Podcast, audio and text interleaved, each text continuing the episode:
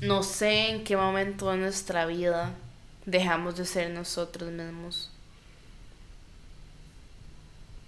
Hola, soy Lady Life y vengo a hablarles de todo lo que me dé la fucking gana, ¿ok? Siento que en algún momento de nuestra vida dejamos de ser nosotros mismos y hay luego otro momento de nuestras vidas en el que tenemos que tomarnos todo el tiempo para volver a ser esa persona, la que perdimos. Nosotros somos los únicos responsables en darnos a nosotros mismos la vida que nosotros, que nosotros queremos. repítase eso en la cabeza. Somos los responsables de nuestra propia creación, de nuestra propia vida. Realmente nosotros a veces no es que estamos estancados, sino que estamos comprometidos en seguir cometiendo los mismos patrones de comportamiento que utilizamos en el pasado. Nos sirvieron en el pasado y luego por algo lo seguimos usando hoy. Pero hoy ya no nos están haciendo ayuda, más bien nos están haciendo más eh, daño. Y esa es la razón por la que nosotros no nos podemos mover hacia adelante, es porque estamos aplicando la vieja fórmula a un nuevo nivel de vida. Cambiemos la fórmula para obtener diferentes resultados. Eh, mae, vamos cambiando, vamos evolucionando. Yo me, yo me di la fe, yo me di la reto, yo me di el reto, hoy es 16 de junio del 2021 me di el reto que de aquí a un año, la persona que me conozca el 16 de junio del 2022 va a decir, puta Laura, usted se ha cambiado, usted es otra persona. Porque para que yo estoy aquí metida en la vida, para ser una persona que no va a migrar, que no va a evolucionar, que no va a cambiar, que no va a tener una metamorfosis, a transformarse, una persona que está en constantemente en constante renacimiento. Yo quiero ser esa persona, quiero ser esa persona que me, eh, que me sorprende prenda, y que me asombre con tal resiliencia y con tal compromiso y determinación al cambio y la evolución a la mejora constante de su vida personal. Hay algo que no soporto, o sea, probablemente yo también lo hago, ¿verdad? Porque todo es una proyección. Pero algo que no soporto es la gente que está en una constante quejadera y quejadera y quejadera y quejadera. Ok, ¿sabe qué? Quéjese aquí conmigo, pero cuando usted me traiga una solución a su problema, ¿ok? Que ese y que tuvo cuatro chamacos y que no los puede, no les puede dar de comer, pero también dígame la solución de que ya consiguió trabajo y en dos días comienza a trabajar para darles de comer. O sea, siento que las, las personas tampoco, está bien apoyarse en un amigo, pero no podemos utilizar los amigos para utilizarlos de basura, de basurero, como constantemente depositando mi mierda y mi basura, mis preocupaciones y mis problemas en otra persona, este, para que esa persona esté ahí escuchando, escuchando, escuchando, cuando se vuelve súper algo tóxico y muy difícil de manejar y como súper drenador o drenante, no sé cómo se dice, súper drenante probablemente.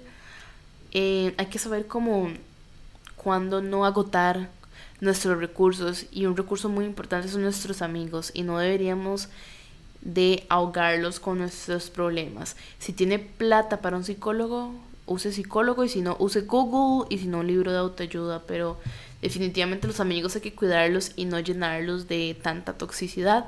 Yo tengo una amiga que siempre está quejándose y quejándose y quejándose, pero no es esa persona que se queja, pero no está dispuesta a cambiar. Entonces, Dima, es un comportamiento que me está dando a mí un súper mal ejemplo. Y, no me gusta para nada ese tipo de personas en mi vida, mae. Perdón, pero, o sea, yo no quiero personas así. Eh, yo quiero gente inspiradora en mi vida, mae. La gente que está dispuesta a un cambio. Y yo, y yo estaba el hecho de no estar en el lugar en el que yo quería estar era fue suficiente motivación, fue suficiente motivación. Y ojo, me duró 27 años o 26 y medio. O sea, el hecho de decir, ya estoy harta de estar en este momento de mi vida, estoy harta de, o sea, porque a mí, mae, porque a mí, porque yo tenía que pasar por eso, porque, porque siempre me quiero matar, porque me quiero hacer daño, porque solamente pienso cosas súper malas. Y yo decidí cambiar y lo logré, mae. Entonces, nadie me puede decir a mí que es imposible. Nadie me puede decir que es imposible cambiar después de algo como tan grave que es el trastorno bipolar. Osho tiene una frase que yo la leí y yo dije, qué tan real. Dice, el paraíso no está en ninguna parte. Está dentro de ti y no se encuentra después de la muerte. Está en este momento. Y es cuando yo me di cuenta, puta, porque la gente siempre está buscando el paraíso después de la muerte, porque estaba buscando el paraíso, porque, porque o sea, ¿qué? Que el paraíso está dentro de mí, o sea, no lo puedo creer. Y para darse cuenta de esa realidad no basta con leerlo, es de entenderlo, y no basta con entenderlo, es de sentirlo, y que se vuelva una realidad. Y es donde yo digo, puta madre, la persona que me diga la persona que me diga que cuando cae la lluvia y el cielo llora, no es un paraíso, o que cuando yo abra las ventanas y escuche un pájaro volar, o, lo, lo, escuche el pájaro y lo vea volar, no estamos en el paraíso. O cuando veamos a un viejito sonreír, o cuando literal tenemos la opción y la oportunidad de ayudar a otra persona y hacerla sentir amada y amar a las personas y amarnos a nosotros mismos, yo creo que es un sentimiento que no puedo expresar lo transformador que se volvió tener la capacidad de, de hacer todo eso. O sea, no me caben las palabras, podría dar mil ejemplos en este momento, o sea, estoy tan agradecida de tener tantas, o sea, soy súper privilegiada y, lo acepto y todo. Eh, la verdad es que me tocó una vida demasiado linda, no cambiaría nada de mi vida, no cambiaría absolutamente nada de mi vida, nada. Y eso es como algo que me, algo que me deja muy satisfecha y me hace quedar muy calmada con en donde yo estoy en mi vida es que yo no quiero ser nadie más y no anhelo la vida de nadie más. Entonces mi vida propia, la mi vida misma, es bastante, muy, muy, muy increíble como para yo desear la vida, digamos, de otra persona. Y es eso, Mae, estar satisfecho realmente con lo que cada uno tiene. No podemos estar amando, intentando, soñando la vida ajena. Yo creo que no podemos avanzar en la vida si no perdonamos a todas las personas. Y yo sé que ya es como la tercera vez que lo menciono. Pero si usted no perdona a las personas, significa que usted no se ha perdonado a usted. Y eso lo va a tener a usted completamente atado al pasado. Y no lo deja volar, Mae. Lo deja ahí y se está hundiendo su propio vaso. Mae. Y odiar a alguien no es constantemente sentir, sentir que quiere matar a una persona. O sea, odiar a alguien es el hecho de, mae, no quiero recibir llamadas de personas, de esa persona, no quiero volver a ver a esa persona, me quiero ir corriendo de esa persona y sentir como tener esos sentimientos de repudio y de, de querer estar separado y todo. Cuando todo eso se va, la vida se vuelve completamente ligera y súper, súper, súper llena de posibilidades para algo más. Yo puedo decir aquí en voz alta por primera vez en mi vida que le voy a hacer público y no sé por qué me siento más segura en un podcast que en un video. Em, pero yo logré perdonar a mi abusador sexual. Y aquí lo hago en lo, lo comparto no porque lo comparto no porque sea divertido compartir algo así, sino porque yo sé que hay muchas mujeres allá afuera en las que em, yo me he convertido en una voz para todas ellas y, y me hace muy orgullosa de poder serlo porque he sido una persona que se ha atrevido a eh, tener, una, eh, tener una vida mucho más pública. Pero siento que el hecho de que ya yo lo esté compartiendo y todos como yo posteé un día de estos como eh, la persona que ya está lista para hablar en público o en redes de, de un tema así, de algún trauma, fobia o inseguridad, es porque ya he trabajado muchísimo en eso en el pasado y, y ha sido así, ya yo he trabajado muchísimo en ese tema.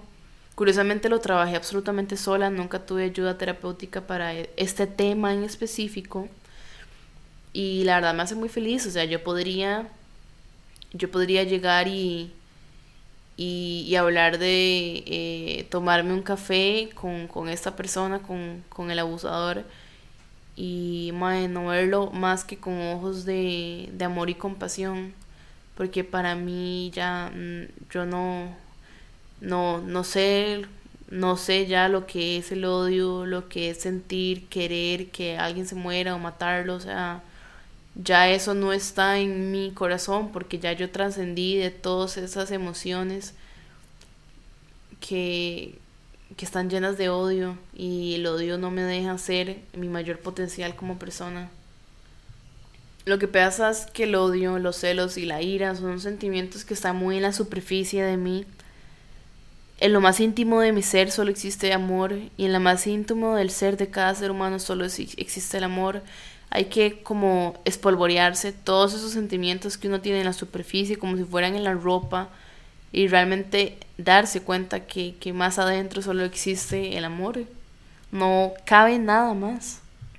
Por ahí mencioné una vez este, una frase que dijo Tolstoy, que dijo, todo el mundo quiere cambiar el mundo, pero nadie quiere cambiarse a sí mismo. Y siempre, siempre me dejó pensando como, wow, definitivamente. Y di, la verdad, si uno, a veces uno quiere despertar a toda la humanidad, pero no, hay que despertarse a uno mismo. Si uno quiere eliminar el sufrimiento del mundo, hay que eliminar toda la oscuridad primero en uno. Y en realidad el mayor don que tenemos que ofrecer es el don de nuestra propia transformación. Nosotros cuando sanamos a nosotros mismos automáticamente comenzamos a sanar el planeta porque todo está conectado. Todo está conectado. Si yo libero odio allá afuera o si yo tengo odio hacia mi persona, estoy perpetuando el odio en la humanidad. Hay una frase que me encanta que le pregunta, Pregunta, maestro, ¿por qué ahora siento más dolor que antes? Y responde, ¿será porque ahora elegiste la cura en lugar de la anestesia? Y eso es lo que yo hablo del proceso de sanación. Cuando uno decide de una vez por todas sentir, uno se... Uno entra en un mundo de profundo dolor, pero es porque simplemente está como abriendo la herida, abriendo la abriendo la cicatriz para sanarla desde adentro y luego volverla a cerrar y ya nunca más la tienen que volver a tocar. Es como así como funciona. Las personas que fuimos o son personas que tiran odio, celos, envidia, ira, críticas, son personas que están constantemente muy llenas de sufrimiento, llenas de odio eso, es la verdad, es que es el común denominador de mucha humanidad. Mucha humanidad. Mucha gente es así. Yo solamente los veo con compasión y digo, no saben, no saben, no, no están en, un nivel más alto de conciencia como para saberlo. Y como dijo Eckhart Tolle y Tolle, y ya para terminar, él dijo que si uno no hubiera sufrido como ha sufrido, no tendríamos la profundidad como ser humano, ni la humildad, ni la compasión. El sufrimiento abre el caparazón del ego, pero llega un momento en que ya ha cumplido su función. Y el sufrimiento es necesario hasta que nos damos cuenta que es innecesario. Super dicotomía, ¿verdad? Pero bueno, la verdad es que si no estamos obsesionados con nuestra vida, cambiémosla. Me pueden encontrar en todas las redes como Lali Life, en Instagram, en TikTok Lali Life 1. Los amo.